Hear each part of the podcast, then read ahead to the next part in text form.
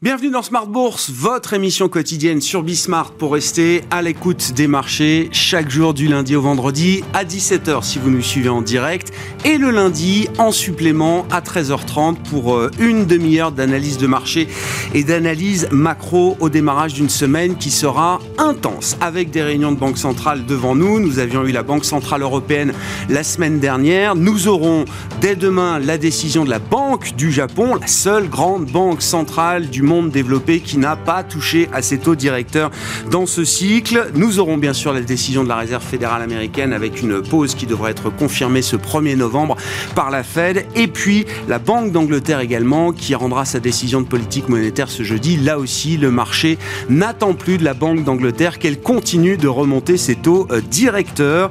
Sur le plan de la macroéconomie, beaucoup d'indicateurs ont commencé déjà à être publiés et marqueront l'ensemble de cette semaine avec notamment les premières estimations d'inflation pour les différents pays de la zone euro pour le mois d'octobre. Nous avons eu l'inflation espagnole ce matin hein, qui montre une nette décélération par rapport au rythme de progression des prix qu'on pouvait observer au mois de septembre. Nous aurons le chiffre allemand en début d'après-midi. L'Allemagne qui a par ailleurs publié sa croissance trimestrielle pour le troisième trimestre, une première estimation qui ressort à moins 0,1%. Le chiffre euh, par les économistes était attendu en contraction un peu plus marquée. Fait notable également, les chiffres chiffres précédents de croissance en Allemagne ont été révisés à la hausse de 0,1 point et pour le deuxième trimestre et pour le premier trimestre. Voilà donc pour euh, la toile de fond du moment avec une séquence macro et microéconomique qui sera euh, importante puisque nous aurons parmi les grands résultats qui marqueront encore cette semaine eh bien la fin du groupe des GAFAM avec la publication d'Apple qui sera à suivre au cours de cette semaine.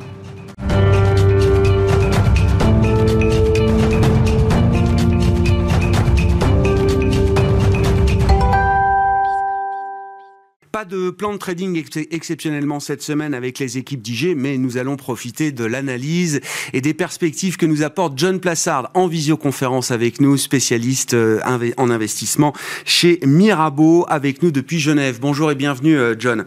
Merci beaucoup d'être euh, avec nous en visioconférence avec, je le disais, une semaine qui s'annonce chargée, notamment sur le plan des décisions de politique monétaire. Si on n'attend plus de hausse de taux de la Réserve fédérale américaine, le discours de Jérôme Powell sera évidemment suivi de près par les investisseurs ce mercredi. Que faut-il attendre de la Fed et de Jay Powell à ce stade, euh, euh, John, au-delà d'une confirmation que la Fed est en pause sur ses taux directeurs?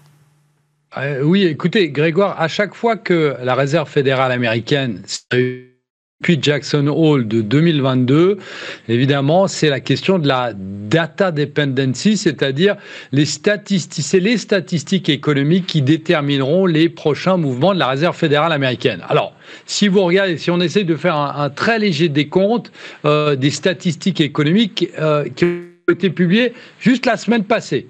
Euh, vous vous souvenez, le PIB américain pour le troisième trimestre, c'est 4,9%, largement au-dessus euh, des attentes du marché et largement au-dessus de la croissance de la majeure partie des pays, puisqu'il faut quand même que rappeler que même la Chine a fait 4,9%. Donc c'est une croissance explosive aux États-Unis. Donc ça, c'est le premier, je dirais, le, le premier, première épine dans le pied de la Fed. Ah, ensuite, euh, la semaine passée, on a eu l'industrie, des chiffres de l'industrie manufacturière euh, aux États-Unis qui ont été euh, publiés largement au-dessus des, des attentes, tout comme le logement. Et je rappelle quand même que le logement, vous avez vu que les taux hypothécaires, Grégoire, ils ont explosé. Hein, le fameux 30 ans euh, sur lequel se basent les États-Unis a touché les 8%. C'était du jamais vu depuis euh, l'année 2000. Ensuite, si on continue le décompte, je vais le faire très rapidement, eh bien, l'emploi, on a eu les chiffres de l'emploi, les demandes d'allocation au chômage qui sont au plus bas depuis le début de l'année. Et puis, et puis, c'est ce qui compte le plus, eh bien, les dépenses personnelles. La semaine passée, qui ont été publiées, ont été publiées largement au-dessus des attentes à plus 0,7% sur le mois. Donc qu'est-ce que ça veut dire très concrètement? Ça veut dire que les données économiques euh, pour la Fed sont aujourd'hui beaucoup trop bonne pour euh, crier victoire concernant euh, eh bien, la lutte contre l'inflation. Même si l'indicateur PCE qui a été publié vendredi a baissé euh, plus que ce que n'attendait le rapport de, du consensus. Donc on est dans une situation très concrètement, c'est que lorsque la Fed regarde tous ces chiffres, eh bien pour l'instant ils sont trop bons. Maintenant, évidemment, l'inflation, on sait que c'est un animal très spécial qui baisse souvent comme il monte eh bien, il baisse souvent plus rapidement que prévu. C'est-à-dire qu'on pourrait se retrouver euh, au premier trimestre de l'année prochaine, ce qui n'est pas du tout prévu par la Fed et par le consensus, eh bien, une inflation proche de 2%. Et euh, on en discutait avant, euh, eh bien, vous arriveriez dans des taux réels à euh, des taux réels qui sont beaucoup trop élevés. Et ce qui forcerait d'une certaine manière la Réserve fédérale américaine à revoir ses prévisions en ayant un discours beaucoup plus deviche, c'est-à-dire faucon, que ce qu'il a actuellement et ce qui est attendu par le consensus. Dovige plus accommodant, hein, bien sûr, hein, les, les, colombes et les faucons au sein des, euh, des banques centrales. Euh, John, ce qui est intéressant, c'est que on voit toujours la nervosité du marché obligataire euh, américain. On a bien sûr ces bonnes données économiques euh, toujours, hein, qui prolongent encore un peu plus l'idée de la résilience de l'économie américaine.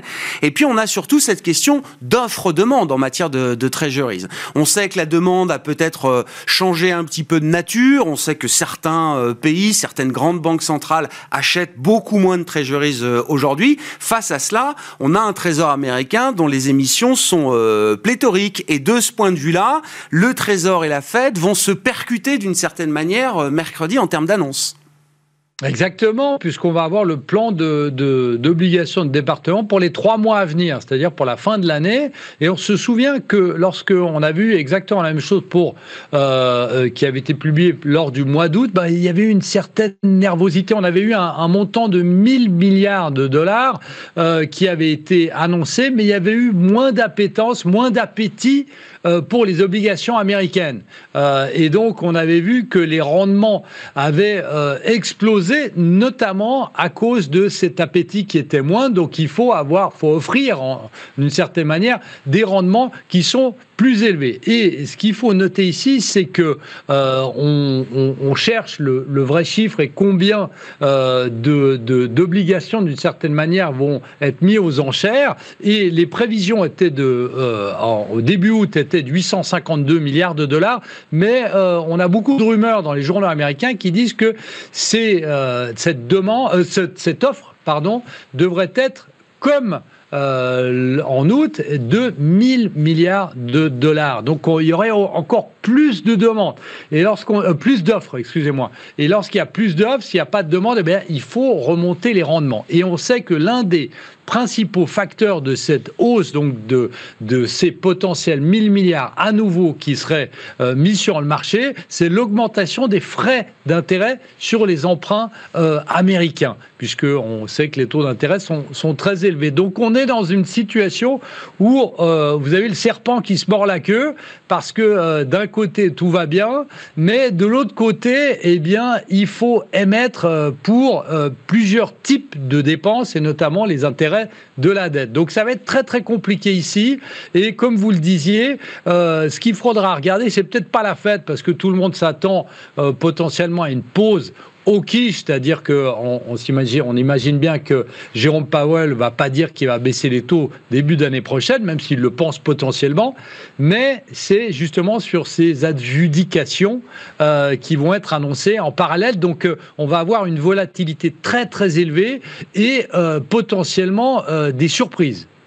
Bon, 4,90 sur le 10 ans américain. Euh, John, ça fait une semaine qu'on n'a pas marqué de nouveaux records, donc on est allé voir des niveaux de rendement pour le 10 ans américain euh, au-delà des 5%. D'ailleurs, ce sont des, des, niveaux qui n'ont pas tenu. Hein. Ça a été assez bref quand même comme, euh, comme franchissement de seuil symbolique hein, sur la partie taux américain.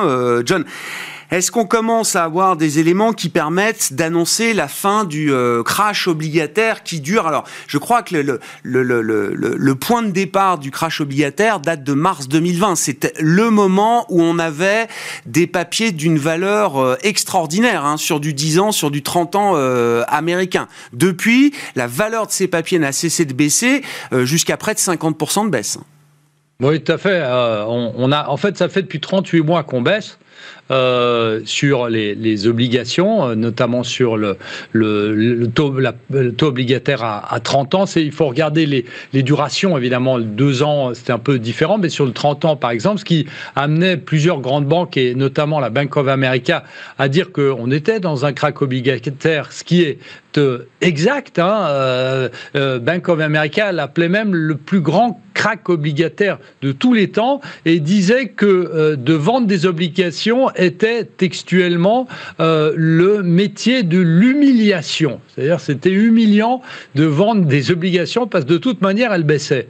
Euh, donc on est dans une situation, évidemment tout le monde regarde ça, tout le monde regarde euh, ce niveau à 5 ans qui est le niveau symbolique pour le rendement du 10 ans américain, mais ce qu'il faut rappeler, c'est que lorsqu'on, et, souvent on, fait preuve tous euh, de mémoire courte, mais on se souvient que lorsqu'on avait dépassé les 4%, on disait que c'était déjà le signal d'alarme. Je me rappelle que Goldman Sachs disait que si on dépassait 4,50, 4,5%, eh bien c'était euh, le crash non pas obligataire aussi, mais le crash des actions. Parce que vous savez que notamment les valeurs de croissance sont très très sensibles. Certaines sont très sensibles à ces hausses des rendements parce qu'à un moment ou à un autre, eh bien l'investisseur se dit qu'il vaut peut-être mieux.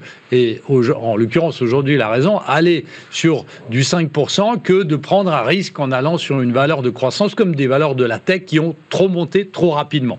Et donc on est dans cette situation où le 5%, vous l'avez dit, devient un niveau psychologique, mais on a de plus en plus aussi d'autres banques, et, notamment Jimmy Diamond de JP Morgan, qui euh, disait que euh, on pouvait monter à 7%, mais que euh, sur le rendement du 10 ans américain, mais que le marché n'était pas prêt à aller sur du 7%, parce que là, on arriverait dans une situation où effectivement, à ce moment-là, eh bien, c'est le marché des actions qui va s'effondrer. Mais ce qui est assez intéressant de noter, c'est que depuis qu'on est monté des 4 de 4 à 5%, bien effectivement, les valeurs de croissance ont plus baissé et on a vu qu'on avait eu beaucoup plus de poids négatifs sur le Nasdaq et un peu plus de poids positif sur les valeurs défensives, notamment euh, l'énergie. Alors il faut faire attention à l'énergie parce qu'évidemment il y a, il y a euh, la, la, guerre au Proche-Orient, euh, au Proche-Orient pardon, mais on voit qu'il y a un, un, switch, un changement qui est en train de se matérialiser. Alors évidemment, euh, si vous avez le 10 ans américain qui rebaisse à 4 très rapidement, ça va être ça va être le contraire qui va se passer, mais potentiellement un changement structurel.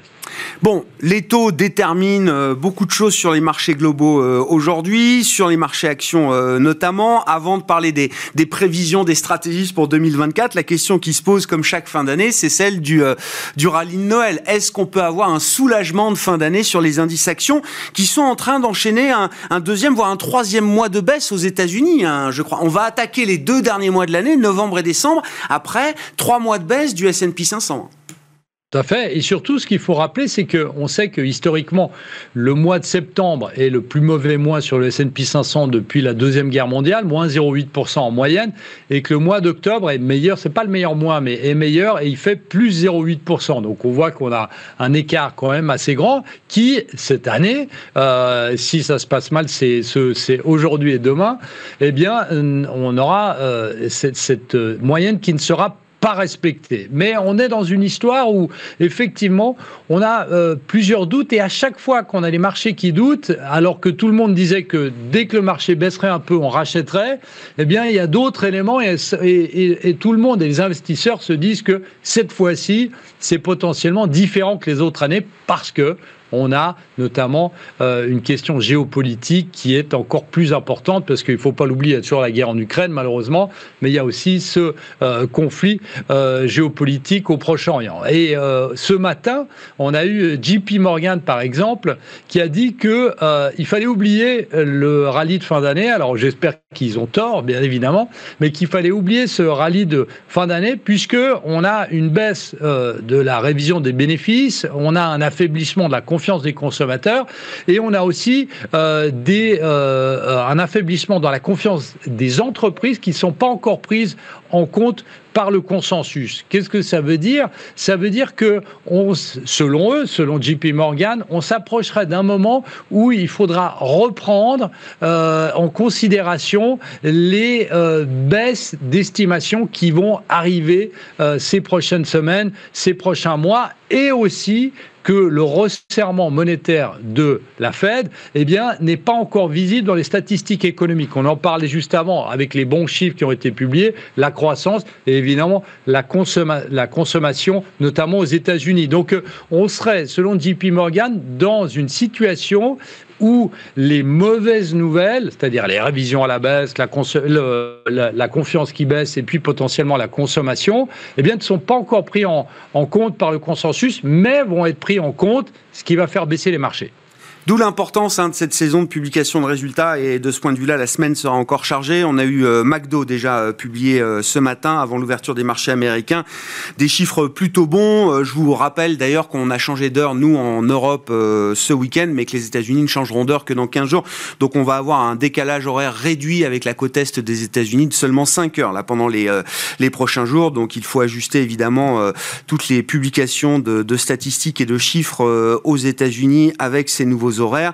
McDo, ça s'est bien passé. On aura Apple jeudi soir et puis euh, une demi-douzaine de sociétés du CAC qui publieront également leurs résultats tout au long de la semaine, en plus de la macroéconomie. Je le disais, les chiffres d'inflation, de croissance pour euh, les différents pays de la zone euro et pour l'ensemble de la zone euro. Et puis euh, aux États-Unis, la Fed mercredi et l'emploi américain pour le mois d'octobre qui sera publié ce vendredi. Merci beaucoup John. John Plassard qui était avec nous en visioconférence, spécialiste en investissement de la banque Mirabeau.